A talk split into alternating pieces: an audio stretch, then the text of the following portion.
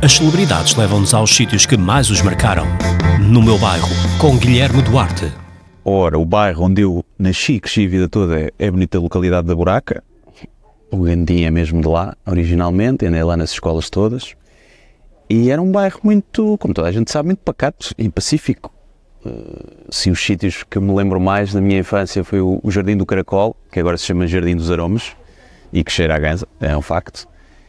E foi o sítio onde eu parti a perna, uh, quando era miúda, tentar saltar de um muro para o outro. E depois lembro-me mais que o ringue da buraca, se calhar era o sítio onde eu passava mais tempo, apesar de eu ser informático e, e de gostar de jogar computador desde miúdo, não trocava o computador para jogar à bola.